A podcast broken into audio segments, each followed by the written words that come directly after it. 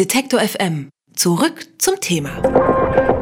Und täglich grüßt der Böhmermann. Oder vielmehr die Debatte um ihn. Denn nun ist klar, auf den Moderator kommt wohl ein Verfahren wegen möglicher Beleidigung des türkischen Staatschefs Erdogan zu. Die Bundesregierung steht dem nicht im Weg. Das teilte die Kanzlerin heute Mittag mit und wird damit wohl auch die Diskussion um Böhmermann, sein Schmähgedicht und Erdogan erneut auf Touren bringen. Und auch wir sprechen jetzt darüber, denn immer freitags blicken wir zusammen mit den Krautreportern auf die Debatten der Woche zurück. Und was wir diese Woche gelernt haben, darüber spreche ich jetzt mit Krautreporter Christian Fahrenbach. Hallo Christian. Hallo. Ich habe schon gesagt, am Thema Böhmermann kommt man auch in dieser Woche nicht vorbei. Was haben wir denn mittlerweile gelernt über die Satirefreiheit? Vielleicht am ehesten, wie die Kanzlerin oder die Regierung da versucht zu argumentieren. Und da kann man vielleicht ein bisschen was drüber lernen, wenn man ins Strafgesetzbuch selber schaut. Denn es geht ja ganz stark um diesen Paragraphen 103 und 104a aus dem Strafgesetzbuch. 103 ist im Prinzip die Regel, die sagt, dass ausländische Staatschefs nicht beleidigt werden dürfen. Das ist ein etwas veralteter Paragraph, wo ja auch die Kanzlerin schon hat durchblicken lassen, quasi für dieses Verfahren wenden wir das mal an, aber wir wollen uns jetzt auch noch dafür einsetzen, dass der abgeschafft wird. Und im Prinzip ging es um diesen Paragraphen 104a jetzt bei der Erklärung von Merkel, wo es dann darum ging, was gibt es überhaupt für Voraussetzungen, dass eine solche Strafverfolgung eingeleitet werden kann. Und wenn man da schaut, dann gibt es da vier Bedingungen, die erfüllt werden müssen. Und das sind dann auch die, die man da abgewogen hat jetzt auf Seiten der Regierung. Nämlich das erste, es ist nur möglich, wenn Deutschland zu dem anderen Staat diplomatische Beziehungen unterhält. Das macht Deutschland. Dann die Gegenseitigkeit verbürgt ist. Das heißt, die Türkei muss eine ähnliche Regelung auch haben gegenüber Beleidigung von Deutschen. Das ist auch gegeben. Die muss auch zur Zeit der Tat verbürgt gewesen sein. Das ist ja schon. Dann, es muss ein Strafverlangen der ausländischen Regierung vorliegen. Das ist also genau das, was Erdogan gemacht hat oder worum die Regierung gebeten hat. Und dann der Knackpunkt ist eine vierte Anforderung, nämlich, dass die Bundesregierung die Ermächtigung zur Strafverfolgung erteilt. Und da kann man jetzt geteilter Meinung sein, denn ähm, man kann so argumentieren, dass man sagt, nun ja, wir haben eine Gewaltenteilung und die Bundesregierung macht nur die Regeln, aber sie hat nicht darüber zu wachen, ob diese Regeln angewandt werden. Das ist Sache der Justiz. Das ist das, was Merkel im Prinzip gesagt hat.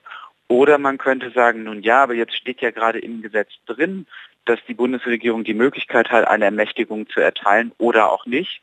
Und das heißt also, das Gesetz gibt der Politik ja diesen Spielraum. Also hätte die Bundesregierung das auch ablehnen können. Und das sind jetzt die beiden Meinungen letztlich, anhand derer sich die Debatte entfaltet. Auch die Medien spielen ja da eine große Rolle bei dieser Debatte. Was haben wir denn da in dieser Woche gelernt über die Medien, vielleicht auch über die Bild?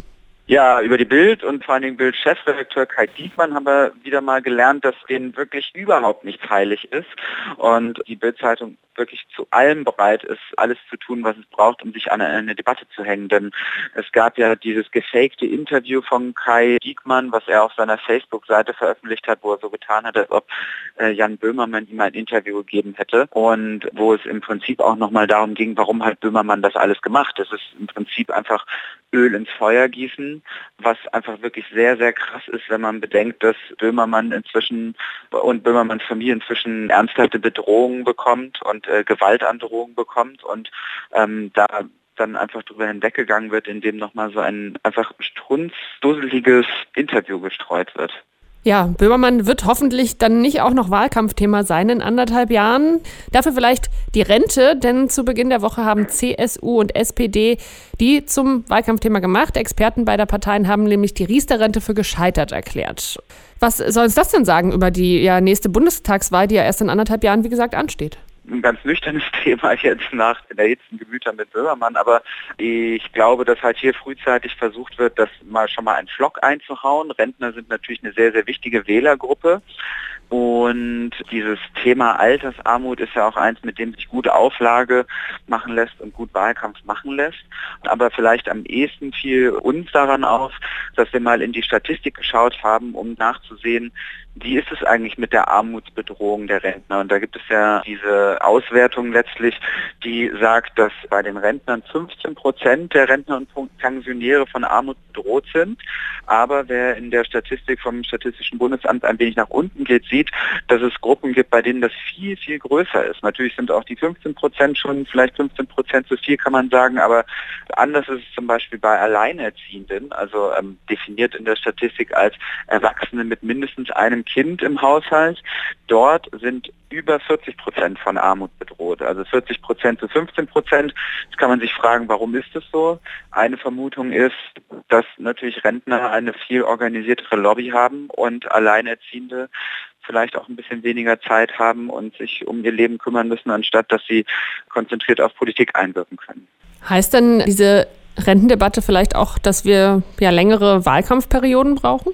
Ich hoffe eigentlich nicht, denn es gab natürlich jetzt auch im Laufe der Woche die Kritik daran, dass der Koalitionsausschuss, der jetzt getagt hat, was so eine Art informelles Gremium ist, das schon grobe Ziele vorgibt, auf die dann das Kabinett und letzten Endes der Bundestag ähm, sich auch äh, einigen wird, dass der Koalitionsausschuss jetzt getagt hat und aber schon auch ein bisschen seine Handlungsunfähigkeit bewiesen hat. Also der allgemeine Tenor war dann eher, das wirkt so, als ob dort noch so Handlungsfähigkeit vorgetäuscht wird, aber hinter den Kulissen ist man sich längst nicht mehr grün und versucht sich eher in Stellung zu bringen. Und was man so aus der Kommunikationswissenschaft kennt und sagt, ist häufig, dass es ein Fenster gibt, so letztlich ein halbes Jahr bevor eine Wahl ist, gelingt es einem nicht mehr, sich noch grob umzupositionieren. Das heißt also, wenn ein halbes Jahr vor der Wahl versucht würde, mein Kandidat plötzlich sich als der große Staatsmann zu präsentieren, obwohl er vorher ganz nah nur beim Volk ist, wird das niemand mehr glauben. Oder wenn, sagen wir, die FDP plötzlich zur Umweltpartei sich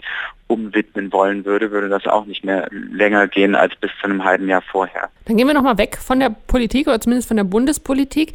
Diese Woche waren ja auch zwei Namen aus der deutschen Einkaufswelt in der Debatte, Schlecker und Karstadt. Zum einen soll Anton Schlecker vor Gericht und zum anderen will Karstadt rund ein Drittel seiner Verkaufsflächen vermieten.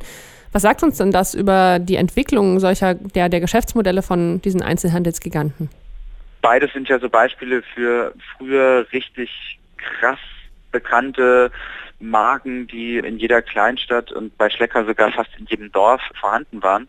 Und jetzt gibt es sie plötzlich nicht mehr. Und bei Schlecker, gut, sagt man häufig, das sei ja das Ego des Gründers und sowas zum Niedergang geführt hat. Und jetzt die Ermittlungen, wo es ja darum geht, ob kurz vor Bekanntgabe der Insolvenz er noch Geld zur Seite geschafft haben soll bestätigen ja diese These, dass er so ein großes Ego hat. Und bei Karstadt ist es ja so, dass eigentlich schon seit Jahren nach neuen Geschäftsmodellen gesucht wird, weil auch so dieses Modell von ein Haus, in dem es alles gibt, so ein bisschen der Vergangenheit angehört. Ähm, und vielleicht wollen die Leute auch einfach nicht mehr so einkaufen. Es geht ja da darum, ob vielleicht Lidl oder Aldi sogar an die Verkaufsflächen kommen. Und vielleicht, wenn man da so ein bisschen schaut, was man gelernt haben diese Woche, ähm, bei unseren Recherchen bin ich auf eine ganz interessante Information gestoßen, nämlich, dass Karstadt schuld ist an einer ganz historischen Errungenschaft. Denn 1881 wurde in Wismar das erste Karstadt erfunden mit einer damals total revolutionären Idee, nämlich feste Preise und feste Bezahlung für die Mitarbeiter. Vorher hat man einfach noch gefeilscht und plötzlich gab es da die Idee, wie wäre es denn, wenn wir über ein festes Preisschild drauf haben. Also so problematisch die Situation jetzt ist, wenigstens das scheinen wir den Karstädtern zu verdanken. Was haben wir diese Woche gelernt? Jeden Freitag suchen wir auf diese Frage eine Antwort. Zusammen mit dem Krautreporter Christian Fahrenbach haben wir über die Debatten der Woche gesprochen. Vielen Dank für deine Einschätzung. Ja, gerne. Alle Beiträge, Reportagen und Interviews können Sie jederzeit nachhören im Netz auf detektor.fm.